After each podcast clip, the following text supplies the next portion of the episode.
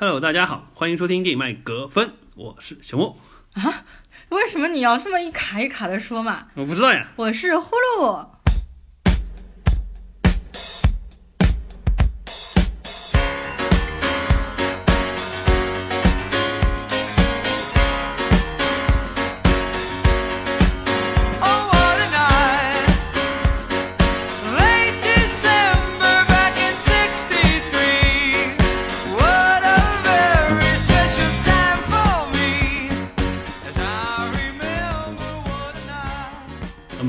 的片子呢是《雷霆沙赞 Shazam 我加惊叹号，我是不喊的为，什么？我拒绝变成那个二货大叔。不是，我们都已经是大人了呀，说不定喊沙赞有用吗？还是只有小孩子喊了才有用啊？呃，这个不知道，反正我小时候是没有被带到某个奇怪的空间去，有一个奇怪的老头让我嗯接受一个奇怪的考验的。好，然后呢，我们今天来聊傻赞沙赞啊。这部片子国内外的口碑其实差的蛮大的，就蛮两极分化的。我们先表达一下就我们的看法吧。我其实当时看完这部片子，属于比较喜欢的。这部片子两两个小时多，两个小时十二分钟，是相对来说比较长。我觉得应该这么说，在前一个多小时的时间，我应该算是看得津津有味。我觉得它当中设置的很多搞笑的场景，是真的的确比较有趣的。就可能说最后的那场大战戏相对来说打斗戏方面较弱，我特效方面较弱，但是整部片子的故事讲的是不错的，所以我其实看完了之后有一点点意犹未尽的感觉。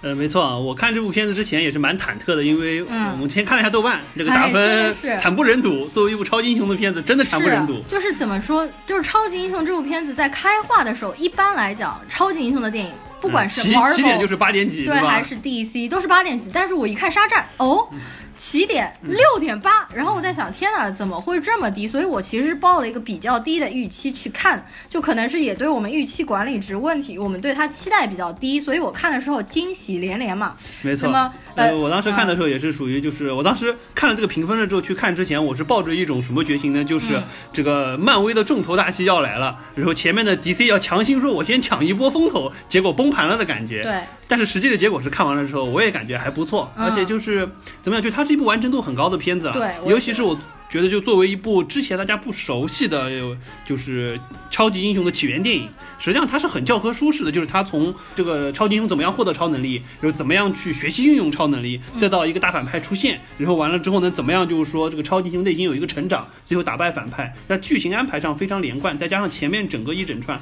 我们说虽然说就是比较搞笑、比较无厘头、剑走偏锋，但至少让你看了不会觉得有任何尴尬的地方，或者说是觉得故事情节上有一点奇怪的地方，嗯。看得很流畅，所以看起来还不错。就是我觉得它的逻辑其实设计的是比较完整的，就是像你说，我觉得它的完成度也是比较高的。就对比说我们之前的那部啊、呃票房巨高的《海王》嗯以及那个去年的那个《毒毒液实际上真的对比这三部电影，我更喜欢《Shazam》这一部片子是子。作为就是说，就打分来说，我觉得嗯票房我先不管，打分来说的话，我觉得这部片子肯定是高于那两部的。这部片子实际上有有点像什么？有点像就是荷兰弟当时拍的小蜘蛛，对对对，很像很像，就是平民英雄，然后就是说就在市井当中的这么一个超级英雄的成长的过程。只是说这部更偏无厘头一些，那部更偏就是青春校园一些。呃，其实小蜘蛛那一部《Homecoming》，我当时看完也是非常喜欢的，就是我也觉得很不错。但是小蜘蛛那一部在豆瓣上其实打分不低，对但是 Shazam 就是打分特别低，我也不懂为什么就开画就就只有嗯，可七能就是他这个无。厘头的风格很讨国外的影迷的喜欢，嗯但是在国内的有些影迷觉得这个东西有一点就可能偏离了他们对于超级英雄电影的渴望。我看了大部分人打低分，打一颗两颗星的原因呢，就是说可能 DC 就不再走之前暗黑风，然后改走一个比较低幼风。但是我觉得，但海王也是这部片，对，对对就他们就看不惯海王，也看不惯沙赞，就觉得应该要走老扎导扎导那个风格。然后，但实际上这部片子它当中也是有黑暗场景的嘛，毕竟这个导演是拍恐怖片出身的嘛。好好，然后呢，我们先一点点来交代这个影片信息啊等等这样的嘛。呃，首先我先来说一下就是国内外打分的这个情况，因为我们前面也说了，开画就只有六点八，那么现在实际上在国内已经上映了快一周，第六天了，豆瓣的分数。又低了，豆瓣的分数现在只有六点六。我其实老实说，好像在超级英雄电影当中打分如此之低的豆瓣评嗯好像分，没见过。几乎好像你把漫威，的十来部拿在一块儿看一看，都没这么低的，好像我我觉得好像是可能没，哪怕当年的浩克都没这么低。浩克可，你要说是哪一版浩克？因为有好几版嘛，有一版也是蛮低的。但是啊，我说一下，就是在国外那个网站，就 IMDB 的网站，IMDB 的网站呢，现在目前也是好多万人的打分，评分是整整比豆瓣高了一点一分，IMDB 是七点七分的打分。然后我再说一下。我们每次都会说到的影评人评分就是 Metacritic，s。我当时看完这部片子，我就感觉影评人对他的打分应该不会很低，因为他的就是整个叙事非常流畅嘛。果然，影评人打分是七十一的。那么可能这么说没有概念，那我就对比一下《海王》好了。《海王》在国内的当时的那个票房。二十亿的票房，但是 IMDB 上面的打分只有七点二分，影评人的打分是五十五，就就是都没有都没有及格，都没有及格。然后这一部影评人打分是七十一。其实整体来说，这部影片啊，在北美那一块儿的话，无论是从大众还是从影评人的角度，还是从票房来说，都算是比较成功的。然后我再说一下《沙赞》目前在国内的票房，就是惨不忍睹，现在已经上映第六天了，只有二点三亿人民币，就是网上预测的最终票房，可能连三亿都到不到。没错，同比也叫惊奇队长的惊奇队长，哦对吧？这个票房真的是完也。差真的差很多，是不是？嗯，然后在北美那边的票房就很不错，现在全球票房已经有一点六亿美金了。然后这部票房的成本而且特别低，因为一般来说大制作大场面的英雄片可能成本都在一点几亿以上嘛，一两亿啊什么的。这部片子成本非常低，八千万嘛。嗯，那因为怎么说呢，这个导演也是温子仁的徒弟嘛，大家都学会了如何省钱。嗯，而且这部片子确实可以看得出来，第一特效不是很多，第二也没有什么名演员，所以说成本还是可以控制的比较好。对对对对，然后成本的话只有八千万，所以回本完全没有问题。这部片子在北美那边的话，应该是首周票房就是过五千多万美金了，登顶北美的票房冠军。但我们国内其实挺惨的，我不知道为什么，比如说这部片子和《海王》两部相比，导演也很类似，风格也很类似，但是就是这个票房可以差十倍之嗯，多。我觉得最大的一个关键问题就是国内的超级英雄类的影迷或者说观众对于超级英雄电影，它有一个期待，就是什么？海王不管怎么说，我看到了大制作，看到了大场面，看到了足够多的特效。嗯但是你说这一部剧情，我们有别的剧情片可以看；你说搞笑无厘头沙雕，我们有别的类型的片子可以看。嗯我不缺这一部。沙赞来看，所以说大家就觉得好像我可能不是特别买单，再加上这部片子没有名演员在里面，有没有任何吸引力？呃，对对对，而且这部片子我觉得也可能是一个不是美漫的粉丝的话，不呃太了解，就可能没听过沙赞，知名度在国内并不是太高。因为我的学生他们有很多是看美漫的，嗯只有我发现啊，只有我那些看美漫的学生，我说 Shazam 他们是知道的，剩下的学生他们都知道惊奇队长，都知道海王，但是我说沙赞的时候，他们不知道是什么，所以我觉得沙赞在国内不知道为什么对这个 IP 比较与此同时，呃，就是知名度其实并不是呃，特别高。我觉得可能 DC 本身对于这个沙赞的 IP 在中国这边的宣传就不是，因为你想想，海王的话之前正义联盟里出来过，然后呢然后再加上就是说，就是说你不管别且不说这个了，我们就说那个，就说沙赞他本身他自己在美漫当中的定位实际上是一个和超人同时代的产物，而且他也是当年就当年他是叫惊奇队长嘛。对，是一个非常知名的大 IP，而且他是最早成为就是说超级英雄的片子电影化的这么一个角色，所以说在美国的漫画迷心中是非常高的地位。中国人不知道这也就算了。除去之外，我觉得还有一个很大原因就是他的这个这个这个预告片拍的啊，就让人说实话不太想去看，就吗？我没就因为他的预告他的预告片就是感觉就有一点，首先这个服装感觉有一点粗制滥造，比较蠢，啊再加上这个预告片感觉就是无厘头风特别强，它没有一个超级英雄片的。我比如个最简单的例子，我们当年看《毒液》就是被预告片吸引。哦，真的。虽然《毒液》看完之后那个剧情非常的奇怪，但是至少它的预告片拍的足够好。啊但是这部片子预告片真的是拍的，我觉得我当时真的是不太想去看，要不是觉得好歹是 DC 的超级英雄片子，最近用片荒看一下吧，嗯我可能都不会走进电影院，确实是这个情况。然后呢，这个票房和打分的情况交代完了之后呢，我还是先来说一下这部片子当中的，比如说导演啊和演员的一些基本信息。首先就是这个导演啊，这个导演实既然我们在聊《海王》那一次已经说过了，名字叫做大卫·桑德伯格。他实际上也是一个八零后比较年轻的导演啊，虽然他看上去就很老的样子大胡子，看上去好像比温子仁老多了，对吧？但实际上他是温子仁的徒弟，然后而且他一开始实际上是在几年之前，他是自己在网上拍了一些十几秒到这个几分钟的短片，那些短片在网上面都可以搜到，我当时都看了，都看过，全部都看过，因为他一共也就拍了大概十个左右的短片，但的确塑造的恐怖气氛非常厉害嘛。其中有一个短片叫《Lights Out》，关灯之后，因为他的剧本写得非常好，所以后来被这种制片方啊看中了之后投钱给他，当时就拍了一部长片，就是二零一六年拍的长篇恐怖片，就叫《Lights Out》。关灯后那部长片我也看了，呃，总体来说还可以。当时成本非常低，四百九十万美金，收获了一点四八亿的美金的票房，又是一批拍恐怖片的黑马。嗯，你就会发现它的路线是不是和温子仁很像如出一辙？小成本的片子对，口碑票房双丰收，一下子就成名了。对，应该就是在那个，可能是在 Lights Out 之后，就是他被温子仁看中了嘛，然后然后温子仁就把他收过来做关门弟子，而且后来的那个温子仁宇宙恐怖宇宙当中，不是 Annabelle，就是那个娃娃叫安娜贝尔。第二部，温子仁指名叫大卫桑德伯格来指导这部片子，目前的口碑还可以，六点五分。因为作为恐怖片来说的话，呃，其实七分左右的分数算不低了。完了之后，我还看了一下这导演的履历，就是他拍完《Shazam》沙赞之后呢，他应该还会再去拍呃《Lights Out 二》。就是这个导演，因为和温子仁一样，他都是擅长拍恐怖的。就像我们当时在海王那一期说了，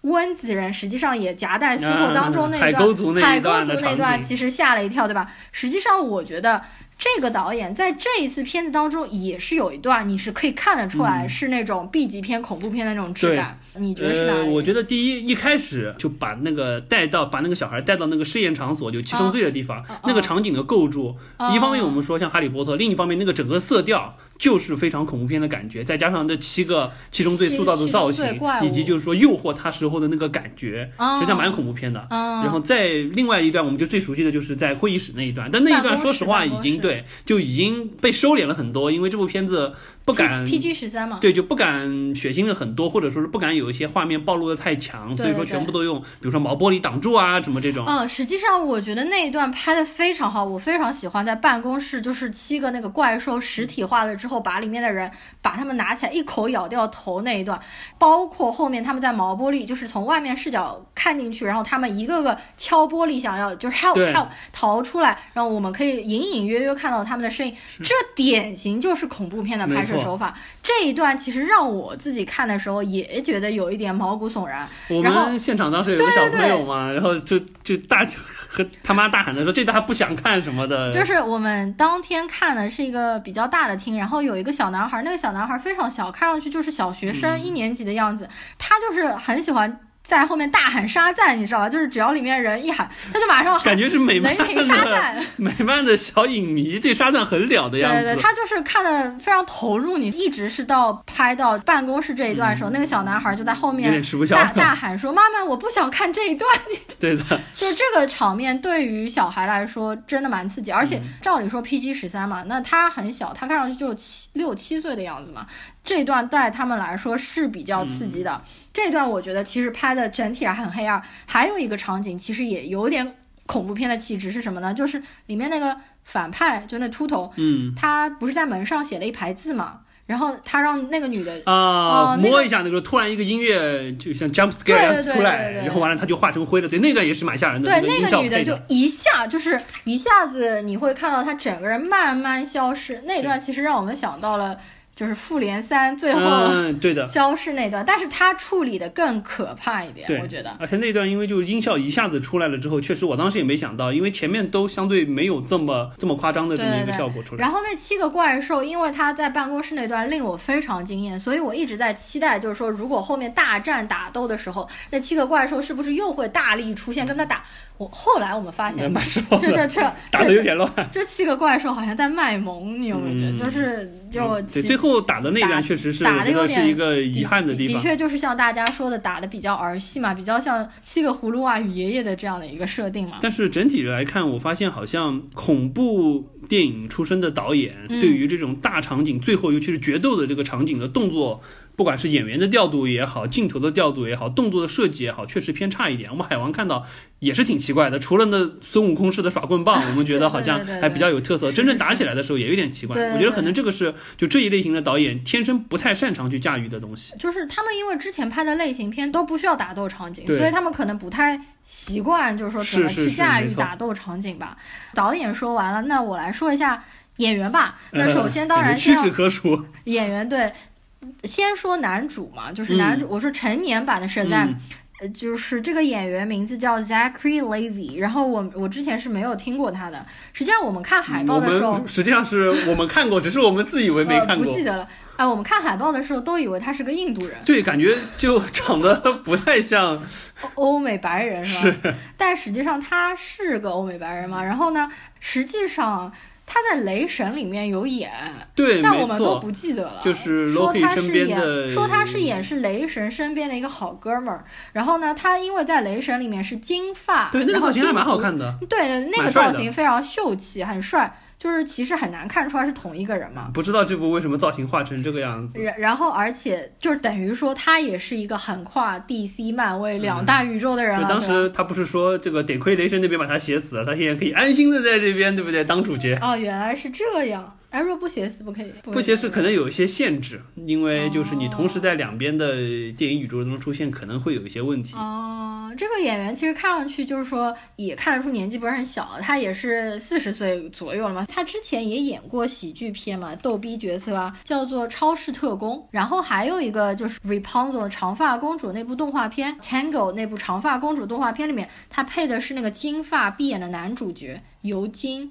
那个角色其实令很多人都非常喜欢，但是这个也是我后来才知道的嘛。除此之外，他其他的片子我一概都没有看过。然后我们再来说一下少年版的嗯 Shazam，、这个演员名字叫做 Asher Angel，大家都说他长得很像二 丫。是的，二丫的翻版，尤其是那个眼角的感觉是蛮像的。这个小男孩长得非常可爱，我觉得就是他也不能算很小，但是我觉得他长得非常纯良，就非常白白净净。我觉得他长得很好看，他其实给我的感觉有一点像是第一版蜘蛛侠那个 Tobey Maguire 加上现在荷兰弟的那个结合体，嗯，就是一看就是一个好小孩，一个乖小孩。的，对对对，但是你有没有感觉，就是在拍戏电影当中，就是感觉小时候的这个 Shazam，他叫 Billy 是吗？对，然后就是感觉小时候的 Billy 并不是一个非常逗逼的人，嗯但是一变成成年人了之后就，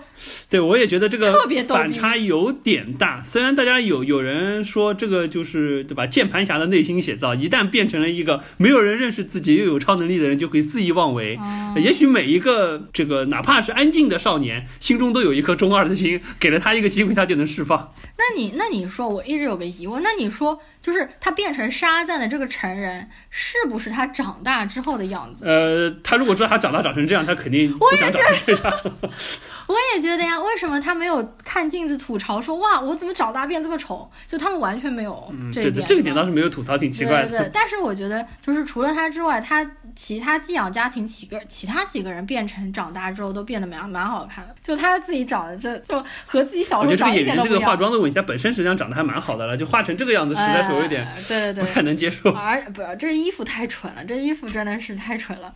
好，然后呢，接下来呢，我们就要讲一下他身边的那个搭档 Psychic，这个小男生就是拄拐杖那个小男生，在当中也非常精灵古怪的一个小男生。嗯没错。嗯，这个演员呢叫做 Jack Dylan Grazer，我们一看他其实就非常脸熟，对，而且他的长相其实是蛮容易让人有记忆的，对吧？是，那他是哪一部呢？对他实际上就在我们之前也很喜欢的那部片子《小丑回魂》It 里面演的一对个。，一个角色，实际上是，如果大家有印象，《小丑回魂》当中，他不是男主角，他是其中有一个经常被妈妈欺负、管教非常严格，一直要带着那个呼吸器的，对对对，每那个是就是说他有的那个有效有哮喘，然后后让他一直要吸，他一紧张就要吸气的那个小男生，他当时在《小丑回魂》里面还是所有小男孩当中最矮的最小的一个对，最小最矮的一个。但是我当时看《小丑回魂》的时候，我就觉得他演技是压过其他人，没错我当时就觉得他就表情各方面都非常丰富，对表情也很丰富，然后台词讲的也比较快，然后就是说，对对对比如该表现出紧张，或者说该表现出急迫的那个状态，就非常的自然。对对，他在小丑回叫 Eddie，我还查了一下嘛，然后呃，这部片子里面他就演的是那个脚 脚瘸的小男生，我觉得他的演技也很好，他的演技也压过 Shazam。对，实际上一开始出来，我都觉得他可能会是 Shazam，因为不可能。你看他的脸长得就不像主角脸。但是问题是，对，这但是就他的讲话的那个快的感觉，就感觉很容易长大变成一个逗逼的样子，啊非常的顺，对吧？这倒是，这倒是。而且实际上，这整部片子给我看下来，第一感觉特别像《小丑回魂》，因为《小丑回魂》实际上也是套着那种恐怖片的外壳，在讲一个有一点偏搞笑的，讲那种校园青春类故事的。沙赞实际上也给我是这样的感觉，也是一帮小孩打怪。小丑回魂也是一帮小孩儿打怪，就是最后是一帮小孩儿打小丑，这是一帮小孩儿打那个那个叫什么坏坏人，就是那个秃头。嗯，对啊，打那个套，这所以我觉得特别像嘛。这个小男生就是这个 Jack Dylan Grazer，他今年其实也有演片子，他就是和甜茶啊，一起演了那部叫做《漂亮男孩》那部片子，就是前段时间也挺火的，叫做《Beautiful Boy》。他演的是甜茶小时候，十二岁左右的时候，对对对。但那部片子评分总体不是特别高嘛。那么最后呢，我们就是要说到马强大哥了。嗯，Max Strong，对我们都会称他叫马强，因为他一直演反派，而且整个人给人非常强壮的感觉，所以叫 Mark Strong。马强就太熟了，他真的演了太多反派了。他在这个《王牌特工》Kingsman，然后在 Kick-Ass 海扁王，在 Imitation Game 就是呃模仿游戏啊，还有在 Tinker Tailor Soldier Spy，然后王牌间谍各个各个片子里面，就是说大部分情况下他演的是反派。然后你觉得他这次怎么样啊？呃，这次怎么讲？就这个造型，说实话，我总觉得，呃，反正我不是特特别喜欢。感觉就对于这个反派的塑造，不管是就是由他演，我觉得没问题。但是这个造型，包括之后被七个就是 Seven Things 附体了之后的这个状态，我也感觉好像没有特别的出彩，让我挺失望的。因为我觉得，对就他这种演技的，绝对可以把这个角色塑造的更加好一点。但是感觉给他的发展的空间，或者说是就是说他所要表现出的这个反派的这个定位。可能在这一类型就是比较逗逼无厘头的这个角色里面，想要演一个反派，你不可能说奔着当年希斯莱杰演小丑的那个风格去走，啊对不对？你没有多大的空间，对对对对，我觉得挺可惜的啦。而且我觉得，因为这部片子整体的风格是非常逗逼搞笑，但是他在里面的角色是非常严肃严谨的，因为当中有很多反差，就比如说他们两个都飞在空中互相喊话的时候，就就是马强在那边说一大堆一本正经的在那一本正经说教，但是要切到傻赞那边，傻赞是一个字都听不见，听不见哎你在说什么？就是这个梗，实际上之前也有银护好像什么的也用过吧，这个梗。就感觉他演的这个反派的角色和整部片子的气氛比较格格不入。没错，是的，呃，接下来我们来聊聊关于这部片子，就是说可能记忆点比较深的几个地方啊。呃，对于我来说，我觉得为什么我对这部片子比呃大众可能更喜欢一点，有一个很大的原因是它当中有蛮多 wizard fantasy，就是奇幻啊、魔幻、呃魔法、巫师啊这种情节。其实一开始这部片子就给我感觉好像哈利波特，对，没错，在这个昏暗的小路上开着一辆车，然后完了之后又到了一个魔法世，界，最重要的是。那个小男生和哈利波特当时年纪差不多，就是一开始马强小时候，嗯而且还戴着眼镜，对，一个圆的眼镜，对吧？而且马上又跑下来一个奇怪的人跟他说 “I'm the wizard”，然后呢，就是说我要把我 wizard 的能量传给你。哎，其实真的蛮像哈利波特，比如说他选魔杖那一块儿什么的，而且到当中他们还提到了哈利波特嘛，就是那个采访他的时候，嗯不是采访，就是他们从全世界各地找那种有同样经历的人，其中一个亚裔口音的人就说什么我小时候也遇到这场景，但别人都说你是不是哈利波特看多了啊这样，所以我觉得这导演也是刻意有致敬，偏向有致敬。对 Harry Potter 的这种感觉。而且一开始，说实话，我一开始一直以为这个就是马强小时候的那个小孩是主角，对啊可能第一次没被选中，然后之后又被选中了之类的。对我们一开始都以为就是最开始的那个小男生就是之后 Shazam，我所以我们一直在等，期待他看他什么时候第二次所以这可能也。是超级英雄片当中少数，就是说以反派小时候先出场，并且给你这么一个错觉的这种。这个也是我觉得是一个比较亮点，就是还稍微有个反转。好，还有一个疑问啊，就是说这个小男生他当时不是没有抵住诱惑去判那个球，嗯那为什么沙赞这个 Billy？他一到那块地方，那个人都好像没给他呃，对，做测试我觉得直接就说你来吧，我把能力传给你，你是我的这个继承人啊。我觉得这个真的蛮扯的。你想，这个第一他去的时候已经没有那个魔球给他给他诱惑，相当于是最大的考验没有了。而且那老头有一种，哎呀，我快不行了，我没办法就已经是你了，就要找你了。而且你想想，比利这小孩实际上真的不是什么善茬。第一，你看他长大了之后变成那么逗逼样，就知道他内心，你说他纯洁也没纯洁到哪里去，只是说他比较中二。第二，连续被十二个收养家庭收养，说从他家里逃跑，说明他实际上本身也不是说一个很有责任感，或者说是很有一个亲情观观念的这么一个人。嗯铁了心的就要找他妈妈，实际上也发现，实际上自己是被他妈主动抛弃的。对你说这个小孩从被选中的这个过程当中来看，哎没有任何的地方能看到说他实际上是一个内心非常善良的，可以继承沙赞力量的小孩，但是就莫名其妙就被选中了。就是他当时被选中的时候嘛，我是有点吃惊，因为这个进展太快。但我以为就是在影片的进程过程之后会解释为什么他身上到底有什么闪光点，导致那个黑人 wizard 看中他。但是，一直到影片的最最的结束都没有说他身上到底有什么与众不同的、特别善良的闪光点。所以，我觉得可能真的就是来不及了。然后随便随便找一个人吧，随便就这么来吧，就是这样。实际上，他本身有一个地方是可以把把他这块洗白，就最后他把那个反派打完了，他不是把他那个那个魔球从眼球里拿出来嘛？嗯他还摆出一副好像是不是要把它放到自己自己头上的感觉。然后哦后来他其他几个牌吓了哦一跳。对对对对对本来那一段实际上是有一个契机去展示他，就是说相当于是对被黑暗面诱惑了之后，但是实际上他内心是有好，但最后他被用一个很无厘头的方式说：“哎呀，我才不要把这个可怕的东西放到自己脑子里面，变成了一种非常无厘头的方式把这个东西带过去了。”缺少了一个说，哎，从这点去证明他内心善良的部分是不会被黑暗面诱惑的这么一个哦机会。我觉得你说这个有也点可惜。也有道理，可能是就是导演想前后呼应，嗯说他实际上是真正的不会被那个魔球嗯所勾引、所那个诱惑的一个人嘛。所以说回过头来，可能说是这个小朋友中二风太强，所以说反而不会受到这些就是这些黑暗面给他的权力或者说欲望的刺激。啊，前面说到那个哈利波特风这一块儿，实际上后面也有一段，他们不是跑进去要跟那个反派打，就是也在那个门啊那边，那边不是有很多道门吗？嗯，那边很多道门的时候，给我非常奇幻的感觉。然后他不是开好多扇门，其中开开来有一些妖怪，有一些鳄鱼什么坐着吃饭什么，那边马上让我们想到皮克斯的一部动画片，就是《怪兽电力公司》啊。嗯，是的，没错。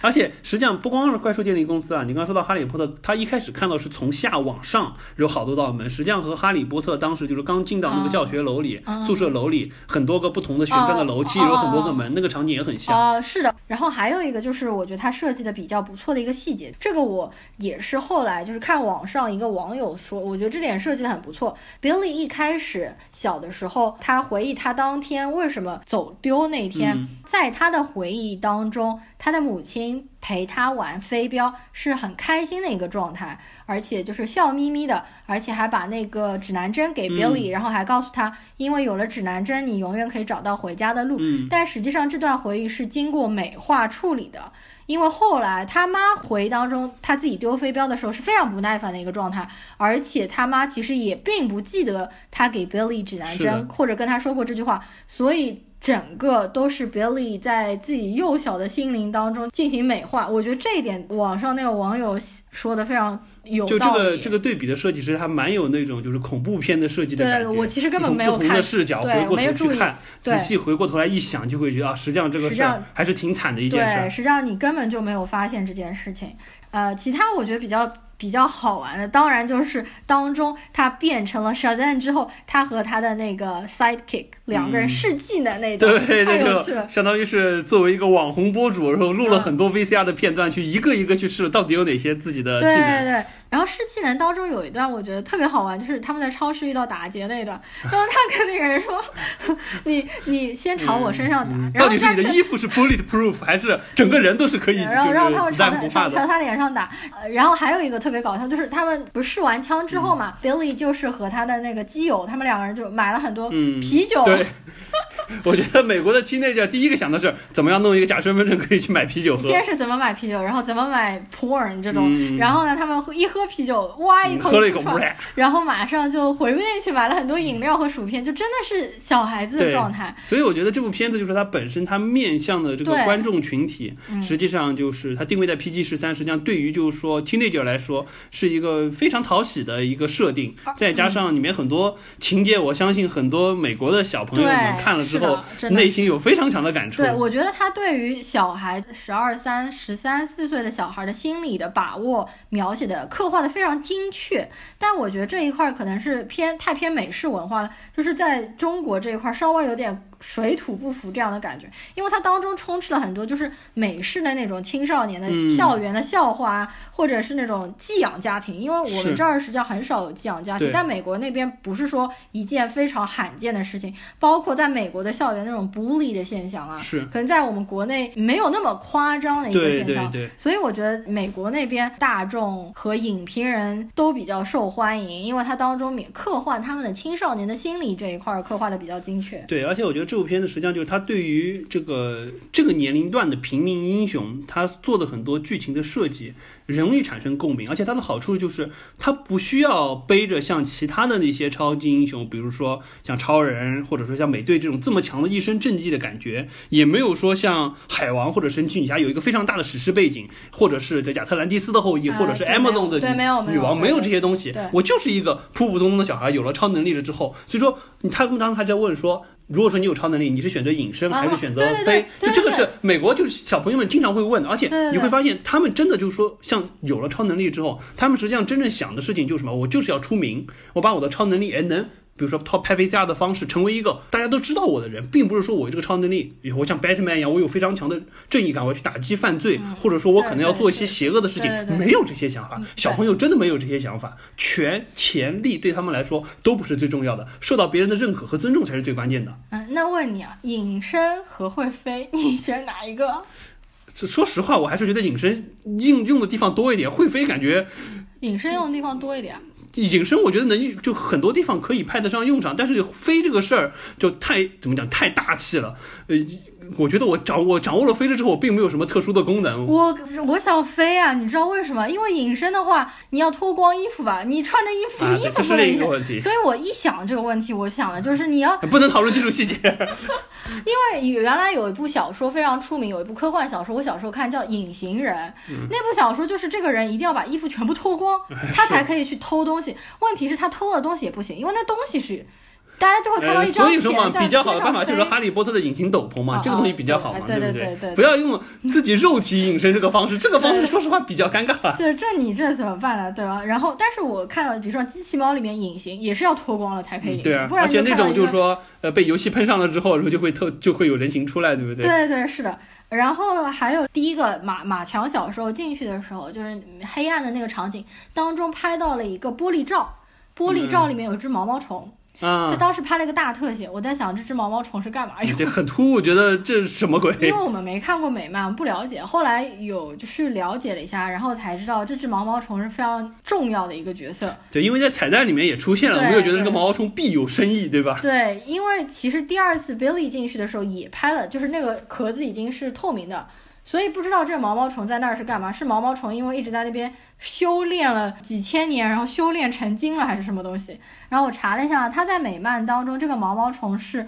沙赞的一个非常大的敌人嘛，它叫做 Mister Mind，叫明斯满，反正是个嗯，相当于是一个具有很强思考或者说是精神力量的一是有那种。mind controlling，、嗯就是可以控制人心灵的，所以他自己可能干不了什么事情吧。但是他收集了一帮那种反派，嗯，然后呢，把他们收集在一块儿，然后控制他们吧，可能给他们洗脑啊、传销啊、组织啊，然后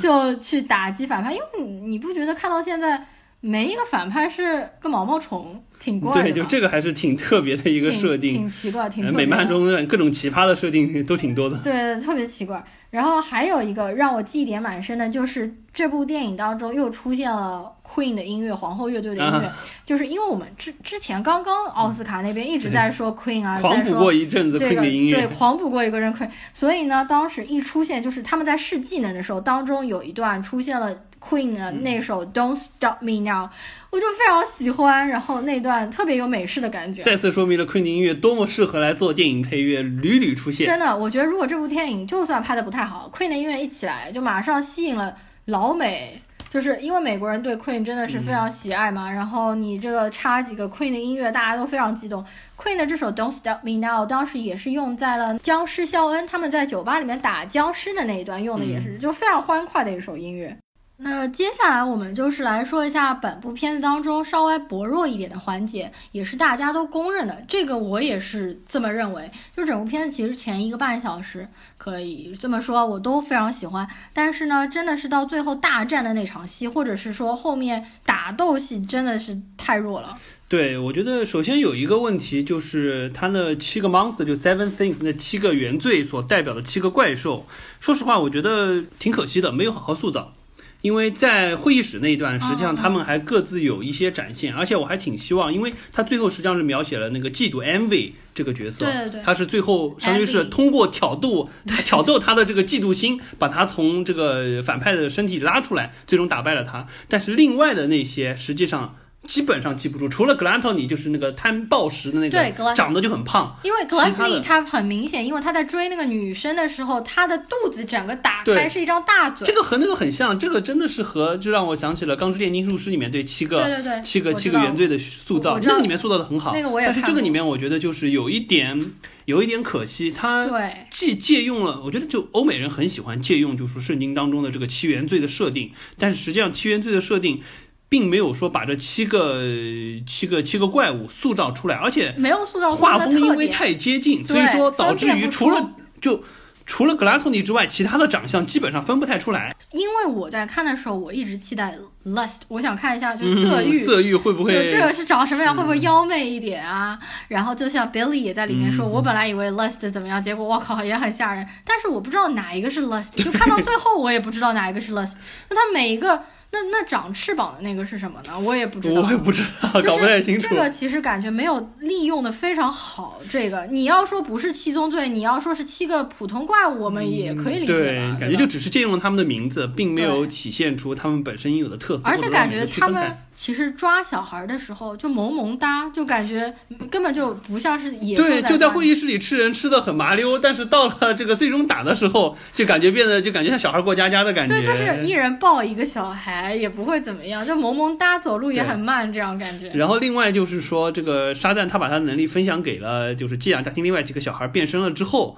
打的就有点稍显混乱。本来对一直是 Shazam 和他们打的时候，感觉还能比较清楚的看到他们是怎么在打，但是一旦就变成了七打六了之后，就感觉比较混乱，有一点搞不太清楚状况。再加上这几个角色之间来回的换，你说那几个小孩，我还大概能从他的服饰和他的就人种上我区分出来，嗯，但是你到了那些怪兽了之后，就真的是看不清楚。分不出来。所以就打的我就不知道他们是在一对一打呢，还是混打呢？他们打的各自的目的是怎么样？他们是真的要把小孩抓住吃掉呢，还是说只是为了把他们束缚起来，怎么样对去夺取他们的力量？是打的有一点就有一点胡闹，就感觉怪兽那一块儿太放水了，是太放水，是是然后小孩这一块儿打的太欢乐了。嗯，其实有一点像机器猫，就是给我感觉像小时候看的漫画，就是嗯机器猫带着一帮小孩儿。机器猫是属于那种打打玩玩笑笑，嗯，有一点有这部。也是打打玩玩笑笑，但是总体设计的有点混乱，嗯，就最后那场大战。调性是和这部片子的调性比较符合，符合但是对对于观众来说，感觉欠了点火，因为我们看过太多精彩打斗的超级英雄的片子了。你想想，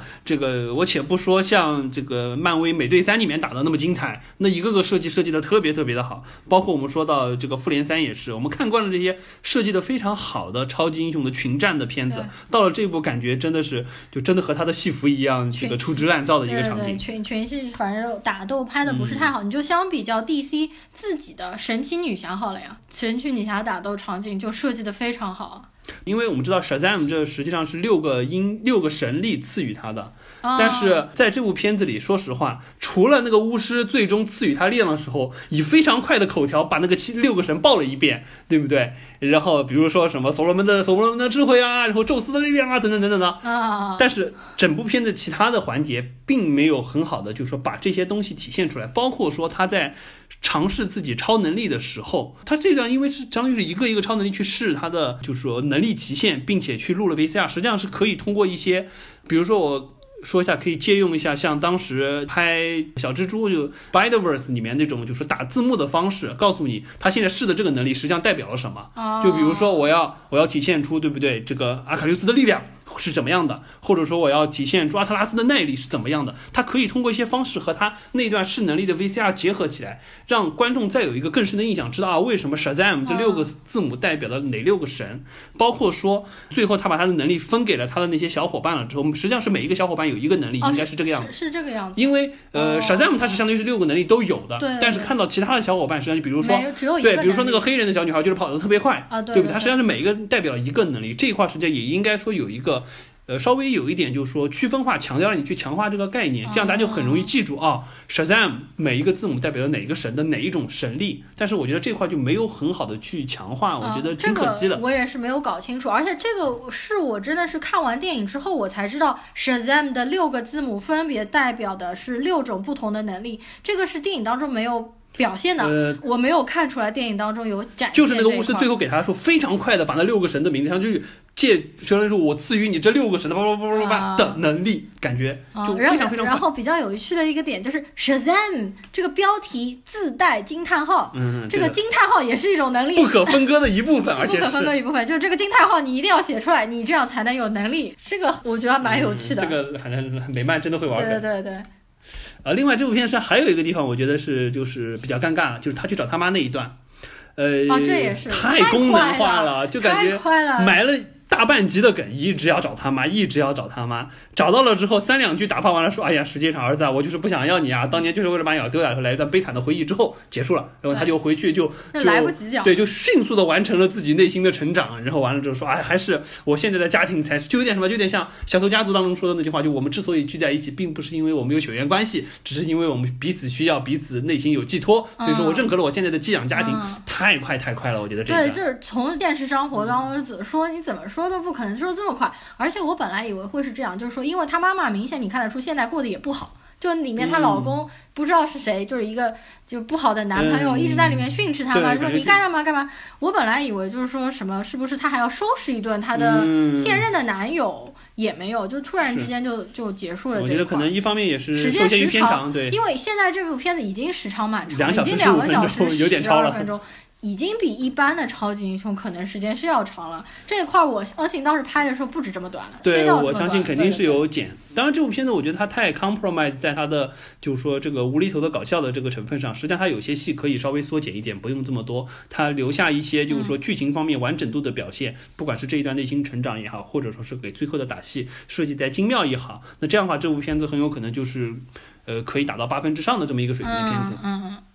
好的，呃，我们剧情就先聊到这里吧。嗯确实也挺欢乐的，聊了蛮多的。对对对这个不管是我们觉得非常讨喜的一面也好，或者说我们确实觉得有点不太足的地方也好，嗯呃，最后我们稍微来展望一下沙赞这个英雄好了，因为他也是呃第一次出现在我们观众面前的对这么一个超级英雄。已经要有拍一个 sequel，它有一个续集，续集已经定下来了，应该就是讲 Black Adam，就是他的对手叫黑亚当。我看到一些小道消息说，本来这部片子。就是第一部想拍的是沙赞和黑亚当的对手戏，但是后来觉得这个来不及放在一部片子，所以就拆成两部。嗯下一部应该就是黑亚当会出来，那个反派就是也就是这部片子当中那个巫师所说的，曾经有一个我的徒弟，然后变坏了之后怎么怎么样，应该就是 Black Adam。就很像呃《星球大战》里面，对不对？啊当时那卢克听 Darth 者，对不对？找到了尤达大哎师说，当年我有一个很厉害的学生，然后变坏了。哎，这真的啊种感觉是是是。不过这部片子是不是还在之前？对，这个是那个四十年代对，就是嘛那种年代很喜欢做这种设定了。对对，沙赞应该是四十年代，当时说什么嗯全美无人不知、无人不晓的一个超级英雄，而且他也是第一个拍成真人电影的一个超级英雄。是的，没错。呃，我们说说沙赞这个英雄吧。呃，首先我觉得。我们看完了这部片子，包括现在国内整体对他的定位就是一个叫沙雕英雄。呃，我觉得这个是可以理解的啊，因为第一，我们看得到漫威也好，DC 也好，这些年都在探索就是超级英雄的多样性，不再局限于当年的超人、当年的美队这种很强正义感的，就是正派英雄、光正伟大的这么一面的这种风格就已经开始说是你比如说像死侍、像毒液，包括像小丑女的塑造单人要成片，包括到这部的沙赞，都是这种风格，而且确实这些角色塑造的也都非常好。再加上我们说啊，这部片子我们说所谓的沙雕英雄，沙雕这个词不是一个贬义词在这里，它实际上是代表着一种，我觉得是就从这部片子定位来说，它是代表一种就是风趣幽默或者是搞笑无厘头的这种风格，而且是把这些东西运用在片子当中恰到好处，能触动观众你觉得哎特别认同的一点。我比如说我们刚才一直在提美国的那些 teenager 看到这个沙赞他变成了成人之后，他去做的那些事情，绝对非常有深刻的内心体会。这个我觉得就是导演或者说是编剧对于这个角色定位定的很好的地点。而且就这种比较沙雕的英雄，他还充斥着一种就是说我们说神经质也好，或者说就是简单就说不按规章办事，所以说呢就产生了一种就是让人无语，但是又讨人喜爱的感觉。嗯所以说我觉得这个是就现在呃 DC 也好，漫威也好，对于这些新的超级英雄塑造。非常爱往某一个方向去塑造的这种模式，所以我觉得这个是挺好的一个尝试。我还是蛮蛮蛮喜闻乐见，说看到 DC 可以把自己从黑暗风的深渊泥潭里拉出来，嗯，开始不管是说像海王也好像这部也好，走到这种风格上，以后可能会有，我觉得就与时俱进嘛，你不要一直停留在说这个当年的诺兰三部曲，对不对？已经树立起了一个丰碑，我们一定要站在巨人的肩膀上再往前一步，很有可能你就没有那条路就没有再往前一步，或者说就不是同一条路上的再往前一步。我觉得这是一个问题。大家都说现在 DC 和漫威的风格变了嘛，因为是 DC 从苦大仇深塑造黑暗面到现在逗逼，漫威从逗逼现在走向黑暗面，因为漫威、啊，逐渐逐渐要黑化，对吧？因为漫威不是马上就下个月啊，不是就这个月嘛，嗯四、月二十六号首映嘛。然后我们是想两个人赶去看首映的那个 IMAX 嘛，要早点买票嘛，非常期待 End Game，而且这次 End Game 有三个多小时嘛，对很长时间，不知道会怎么样。好，好，OK，我们再说回就是说沙赞啊，实际上我们刚刚一直在说这个现在可能所谓这种沙雕英雄，实际上呃回过头来看看这些年呃美国的这些不管超级英雄也好，或者说就是这一类型就比较沙雕的角色塑造也好，我觉得是慢慢在有一个就是起承转合的过程。我觉得从我的角度来说，我最熟悉的就类似这种让人觉得比较沙雕的角色，就是是不金凯瑞当时演的变相怪杰。哦，那个角色实际上就很有这种感觉，这么有年代就是感的片子，对，小朋因为就友都不。因为我印象中第一个感觉就是就是那个戴着绿色面具的那个嘛，啊就非常的邪魅，但是又让人觉94得。年的电影，对，就非常夸张的一个角色，但是让人就是真的是又爱又恨的感觉。哦然后之后呢，包括我们说，呃，像《宿醉》当时拍，而且《宿醉》实际上就是《宿醉一》和二当中塑造的沙雕四人组。什么宿醉啊，Hanover。对，Hanover，对，就是当时就是一个新郎时候喝醉了，然后然后就是一系列的事情哦，这这个当时拍了一，拍了二，这个这种也就是很典型的沙雕角色。问题他们不是超级啊，不是超英雄啊，但是他是这种就是说沙雕角色受到观众广泛认可的，因为《宿醉一》和《宿醉二》当时是北美就喜剧类票房 top three 的，对这个我都是两点几亿美金，非常强。对啊，里面那个男主角不是我们上次还讲过吗？对，没错。所以说，就是说这一类的角色，实际上在北美是有一定的观众基础的，啊而且这个观众基础实际上还是蛮扎实的。嗯只是说这些年来，为什么在超级英雄的片子起来了之后，这一类的角色没有得到发挥？我觉得更关键一点就是，我们上一期也聊到，好莱坞的大的发行方，他寻求说有票房的保证。对，这种相对比较怎么讲，就是说比较呃不确定性的角色，说实话，他们不敢保证说我一点几亿、两亿美金投下去了之后，我是不是能收回足够的票房？所以他们更说我走一个相对比较稳妥的风格，放弃了这一大类的相对就比较剑走偏锋的沙雕性的角色，或者说是可能产生一些争议性比较强的角色。所以说这么多年，实际上超级英雄不敢往这个方向拍，我觉得是挺可惜的。因为这一类英雄塑造的好的话，实际上是非常有意思的一点。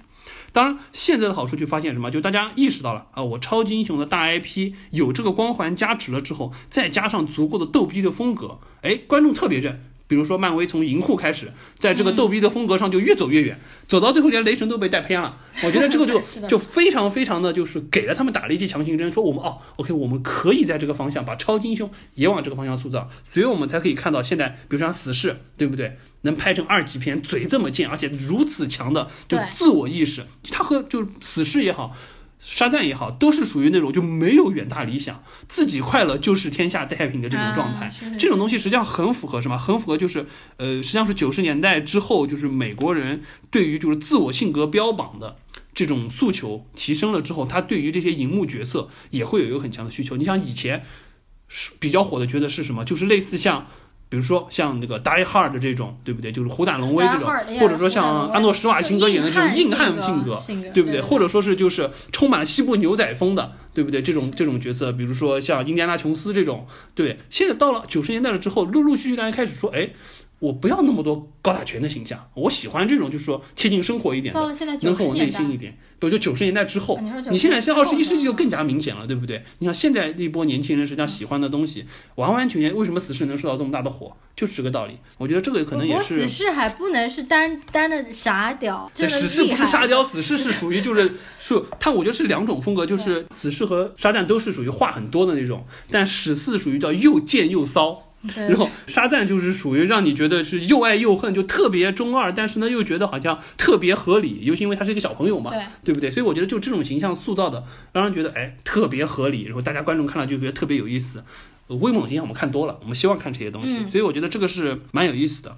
当然，我们再回过头来说，真的说《沙赞》这部片子拍出来了之后，DC 这边后续怎么去运用这个 IP，以及说我有很多人说，哎呀，沙赞现在可能借着海王和沙赞的风格，DC 要翻身了，对不对？但是我觉得实际上路还挺长的。这个沙赞现在是开了一个相对还不错的头，或者说是接了一个不错的棒。但是我们接下来看看 DC 后续的规划，比起漫威那边来说，说实话还是不容乐观的。我我本人还是蛮喜欢 DC 的，而且不说，哎，可是漫威之后没有了呀，就 End Game 之后的呃话，，对，这个是漫威的，我所以我也很好奇，漫威就 End Game 之后到底想要怎么办？呃对这个我觉得这么说，就单人英雄的话，就是还会继续再拍吗？还是说他呃，们再肯定要拍，因为就是你可以看得到，漫威现在是这样子，就大家对它比较不确定的一点就是，呃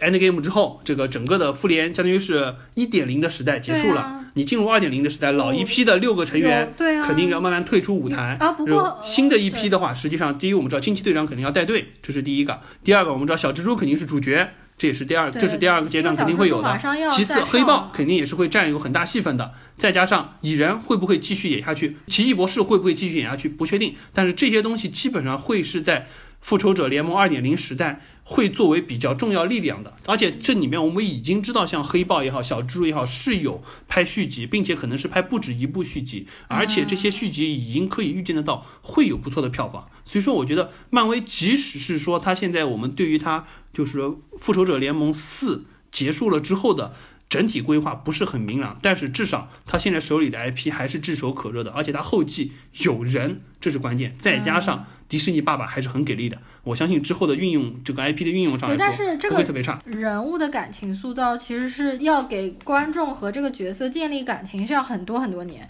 就如果说 End Game 之后啊，真的 Iron Man 或者是美队就退出不演了，或者是把他们写死啊，嗯或者是什么 Cross Finger 对吧？然后，但是如果真的说特别主要的，比如说六大原来的主演当中真的有人退出，剩下的角色实际上都不是说大家那么那么喜爱的，对吧？呃就是说，肯定比起他们俩就会丧失蛮多东西的了。就是说实，际上，我觉得可能还真不一见不见得是这样。为什么？因为对于这六个角色最喜爱的这一波人，实际上随着年纪变大，已经可能不是他们票房最最主力的。才不是新的一波人可能对于新的英雄会有更一更新一波的热爱。不不不不不，我跟你说不是这样子的，就是说，你说如果是八零后、九零后，你说对他们有感情，我的学生全是零零后，我的学生我问过无数多我的学生，我问他们最喜欢的就是这个 favorite character in Marvel，所有的人几乎所有的全部都是 Iron Man，全部都说的是钢铁侠，所以我觉得钢铁侠来说，不管是对年轻的一代小孩，还是对我们这种中年人。都是比较就是呃，Iron 确实，Iron Man 我觉得确实是不太好替代，因为首先他的这个盔甲的设定就导致了他通吃的年龄段特别特别的广，尤其是对于男性观众，通吃年龄段特别特别的广。再加上本身因为他是相当于是把漫把漫威复兴起来的这么一个角色，所以说我觉得他这个影响会特别大。但是你其他的真的说。美队，说雷神，说实话，他们的现在这个角色塑造已经有一点偏离北美现在超级英雄那些受众们最最喜欢的一些角色。美队和雷神不知道还会不会演啊？就是他们肯定不演了，我觉得基本上？不会再演然。后前两天我教到一个小孩儿，特别小，他是零四零五年的。他说他当年第一部去看电影院去看的电影就是零八年时候的 Iron Man。我算了一下，那时候他才多大？然后他跟我说，Iron Man 对他的影响。不单单是一个超级英雄，也是他人生看的第一部有概念的大的电影。是他说他爸当年带他去的，因为我开始看，我还没他看的早呢。我 我第一次看超级英雄应该是零九年去看的，Iron Man 还不是第一部，他看的居然比我早，所以他对他们这一代人来说，其实真的影响也是很大的。就是伴随着成长，就像当时看《哈利波特》的对，就像当时。我看《哈利波特》，他们这一代看超级英雄长大的嘛，其实对他们影响是可能比我们更深。其实，OK，这个漫威这边我们先不提吧，确实我们可能也是等到看了复联四之后，然后我们再往下看看它后续的第二阶段的这个复联宇宙准备怎么去构建。呃，我们再说回 DC 啊，DC 当年是辉煌过，而且辉煌的非常强。你比如说，基本上对于 DC 的概念差不多可能分为这几个阶段。最早的阶段，我们知道实际上是当时一九七八年的时候，DC 是被华纳收购了之后，然后去拍了这个超人系列。而且当时是就在那个时代是跨世纪的，因为是让大家看到了，因为超级英雄的电影不是没有拍过，四五十年代拍过，粗制滥造，非常非常的差。对那时候特效太差对，到了就是说被华纳收购了之后，在就是说七八年之后拍的超人，当时制作非常精良，然后就奠定了真的吗？在那个年代来看，我们现在看觉得很蠢，在这个年代，大家让他就让所有的美漫观众意识到了，哦，我超级英雄的片子从美漫过渡到电影是可以有一个大片级别的感觉的，所以那个时候真的是超人系列是跨世纪的，而且相对而言就是说帮 DC 在那个年代辉煌了起来，那个时候漫威还挣扎在一个小众漫画的这个领域里，嗯还是在就是说美漫的领域内生根的。哎，但是为什么当年超人如果拍那么好，为什么后来超人拍那么差？零零后来实际上核心原因倒不光光是超人，实际上后来比如说蝙蝠侠系列，对 DC 拍的也非常好 Tim Burton 演的那，但是到实际上最惨的是什么？就我们说第二阶段最惨的就是 DC 下滑到一九九七年是一个巨大的滑铁卢事件，就是蝙蝠侠与罗宾那一部电影。对对对，当时就是乔治克鲁尼还去嗯拍嘛，对对当时后来还是出来多次公开道歉嘛，说确实我把这个蝙蝠侠这个角色，他他后来有是在不同的媒体真的假的当时有说过这件，他他对于当年拍接拍这部片子并且拍出来了之后口碑这么差，他还是蛮遗憾的，因为就是蝙蝠侠也好，超人也好，这个 IP 在美国观众的心目当中哦形象是蛮高的，那部片子拍出来特别差，他自己还觉得蛮蛮可惜，蛮乔乔后悔的。治克鲁尼对拍的很差。是是，就那部片子确实是就口碑非常的差。自此之后，大家对于 DC 的超级英雄就有一点丧失心，觉得你越拍其实和蝙蝠侠蛮符合的。是蛮符合的，但是很奇怪的就是，我觉得可能是蝙蝠侠，因为那个时候已经是拍到蝙蝠侠第四部片子了，嗯已经有一点就是说和时代的对应性不是很强了，之后导致了整体影评越来越差的关键。而到了之后到第三阶段，实际上我们就知道 DC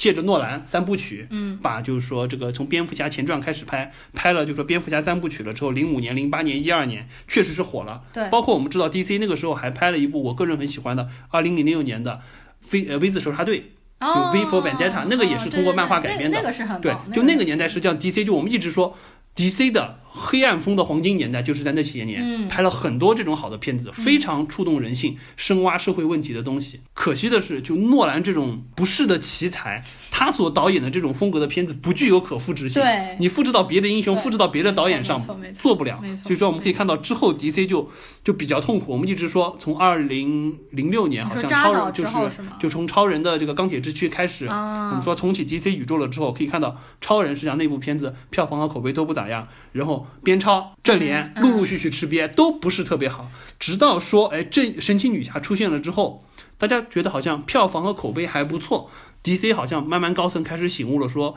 我们在这个黑暗风的基础之上，可能不能太过的去一门心思走这条路，我们是不是应该换一个方式？所以说慢慢才出现了说啊，神奇女侠这种不需要特别就是说苦大仇深的，然后呢，包括说我们就彻底放弃黑暗风，不管是从画面的这个明亮度也好，从这个人物的逗逼度也好，做的海王，包括说我们说这部的沙赞，所以 DC 可能现在也是慢慢就经历了之前比较痛苦的一个年代了之后，现在慢慢摸到了一些投入，但是可惜的是。他手里现在能让大家就比较信任的 IP，说实话还不是很多。而且我们知道现在 DC 还有一个比较痛苦的一点什么？首先，本阿弗莱克已经明确他决决定他不会再演蝙蝠侠了，嗯，因为他觉得剧本不好，啊不能对他不愿意去演了，哦因为。就后续编超之后，就有一些剧本实际上就说是有透露给他，够看他是不是后续会去演。嗯，但是呃，大本觉得不好，这个剧本实际上想白了就是肯定不够深刻，那又要换人，他觉得演没意思。第二个就是说，闪电侠的那个就是埃兹阿米勒也确定不演了，同样也是剧本不好。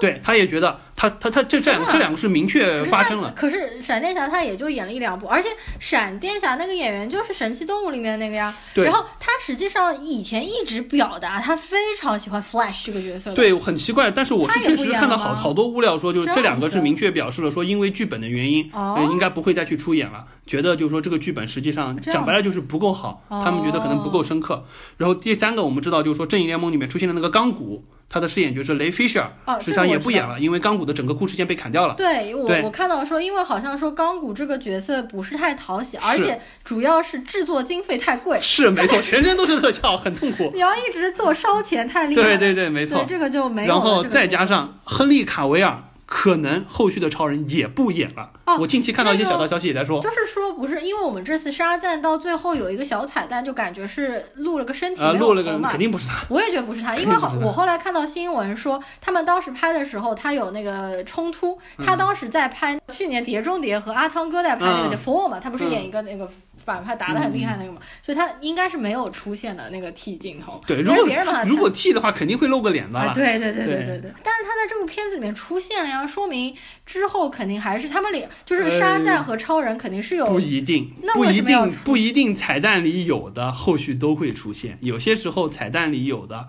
到了甚甚至连后续下一步都没有了都会有。所以说这种情况不是没有过。反正现在就说 DC 现在比较惨的就是几个之前知名的 IP 的那些演员，可能对于 DC 后续的发展。呃，都有一些不利的消息传出来，可能哦或者是不演了，或者说这个东西可能就没有续集要拍了。那么接下来哦我们看到现在领球冲在前面的就是神奇女侠、海王，但是这两个角色实际上比起漫威那边的这个单人英雄来说，确实人气上还是差了一点。对。那么接下来你要通过什么样的方式，再把你的正义联盟组织起来，或者说是你开一个新的，就是说你所谓的 DC 的宇宙，怎么样去构建？我觉得现在 DC 面前还是一个相当于只有几个零散的棋子，没有办法组合成一盘棋的状态。所以说，沙赞是蛮讨喜的一部电影，但是对于 DC 来说，可能要说它翻身，或者说要说它翻盘，啊、还太远太远。好的，沙赞聊的差不多了，DC 啊什么，没想到不知不觉居然聊了一个多小时，是的，这部这部片子我们居然不知不觉聊了这么久，看来还是蛮喜爱他的。OK OK。我们聊聊最近一些别的片子吧。就是稍微讲一讲最近看了些什么片子啊？你你有看吗？嗯实际上我没有，因为最近工作上事情特别忙，所以说也没有什么时间去看片。然后呢，我抽空看了两部电影啊，两部都是所谓的惊悚悬疑片，一部就是西班牙的《海市蜃楼》，在国内炒得非常高，还有另外一部就是印度版的《调音师》嘛。嗯，这两部片子，因为我是作为一个就是恐怖片、惊悚片的爱好者，我这一类类型片看的真的是非常非常多啊。然后先说《海市蜃楼》吧，其实看完是令我非常失望的，因为。这个同一个导演不是上当年拍出了那个《完美陌生人》吗？实际上当时看《完美陌生人》的时候，我也没觉得它是个神剧，因为我们大家基本上在半个多小时的时候就看出最后最最大反转。然后《海市蜃楼》也是差不多的一个东西啊，就是说它可能结合了像人家九十年代好莱坞拍的黑洞频率啊、蝴蝶效应啊，然后这种时间反转啊，实际上就是一个非常简单的事情，但是他又把很简单的事情搞了搞去，搞了好像搞得很厉害的样子，实际上并不厉害，而且实际上它当中最大的反转，基本上面大家都在半个多小时的时候看出来，所以到最后你这个大反转的时候，我们都没有惊喜啊。实际上，那么与此相比啊，我觉得调音师，也就是那部印度的，比它要高好几个段位。实际上，《调音师》这部是也是根据一个短片改的。这个短片我们很早之前就看过了，嗯对对吧？当时他那个短片名字叫《调音师》，因为他当中的那个人真的是个调音师。但是呢，印度的这部片子基于那个短片拍了一个非常长的电影之后，里面的那个人实际上已经不是调音师了，他的职业已经变成了一个钢琴演奏家。但是可能是因为他想借说借鉴我们这个 idea，所以名字并没有换。但是在这部片子当中，他是一个钢琴演奏家。整部片子就你期待是个惊悚片，实际上就是你会感觉是剧喜是一个喜剧片，你知道吗？看到后面其实蛮反类型的，它就是借助了调音师的这样一个惊悚设定之后，实际上反映了非常多印度现在的社会问题，就是和我想象当中其实差的。蛮大的，我觉得《调音师》这部片子还真的挺不错的。如果大家现在犹豫不决，说这两部哪一部更好，就不要犹豫了，绝对去看《调音师》，不要去看《海市蜃楼》。我就看了这两部啊，像《小飞象》的话，其实也有点想看，但是因为没时间，因为蒂姆·伯顿嘛，就是呃，不过大家都说蒂姆·伯顿好像现在有点江郎才尽嘛，而且说《小飞象》可能偏低龄化嘛。然后还有《地久天长》，没去看，但是我父母去看了，因为《地久天长》更符合像我父母那个年代，讲的是一个就是和因为他们里面的家长的年纪和我父母的年纪差不多，也经历了就是七十年代成长那段，然后它当中讲的是一个失独的故事嘛，但是。是根据我爸妈看下来的反馈来说，我爸说当中有很多地方写的是不写实的，因为这个导演王小帅比他剧中所写这个人物年纪要小的。我爸觉得可能他年纪太小了，他有些东西经历那些时代，对，就是说还是对我爸说就写的写的不是特别写实。完了之后还有就是娄烨的那个《风中有朵雨做的云》嘛，然后目前国内的票房好像还可以吧，五千多万吧，因为毕竟作为文艺片的话，应该也算还可以了。然后还有一个最近票房非常高，就是《反贪风暴》，但因为我一二三都没看过，你知道吧？所以我应该不会去看了这部片子。就古天乐啊，然后林家栋啊，我发现现在就是说，对，有一批老港片确实还是票房和口碑都还不错。这部片子实际上票房现在是非常力压高沙赞，对力压沙票房赞榜首，而且你可以看到这些年实际上陆陆续，不管说我们之前我比较喜欢的独占呐、寒战啊这一类型的就港片，不管是就是说律政的也好，或者说是警匪的也好，呃，确实票房都还不错。我觉得可能也是带起了新的一波港片的迷吧，因为早的一波港片的这个影迷可能就是七零八零那一波，在九十年代初的时候嗯刚刚接触了港片，那时候都是通过录像带或者说通过一些盗版的资源看的。那现在可能零零后、一零后又有一批新的爱喜欢港片的，不排除啊，不排除啊。哦，一零后还有点早啊你要想想，我们看沙赞的那个小朋友现在才几岁？他是一五后，啊？什么？我们在看沙赞的时候那个小朋友，哦，对不对？现在超级英雄的影迷已经到了这？个年纪了，不是吧？他是一零后呀，一零呃，反正肯定是一零后了，小学没上了。四岁。展望一下接下来有什么可以看的吧，就即将上映，即将上映的我瞄了一眼啊，实际上面好像真的出了除了 End Game，嗯其他没什么可以期待的。有一个那个东野圭吾的那个小说改编的叫《祈祷落幕时》，因为我看了巨多东野圭吾的小说，这本小说我也看过的嘛，然后我可能也会就是有时间的话，可能去看一下吧。然后其他的话，那我们就期待 End Game 的上映吧。没错，那么我们本期节目就到这边了。喜欢我们的听众的话，请给我们留言和点赞。大家拜拜。拜拜。Can't you see that it's just raining? There ain't no need to go outside. Ain't no need, ain't no need. Rain all day and I really, really, really don't mind. Can't you see, can't you see? wake up slow.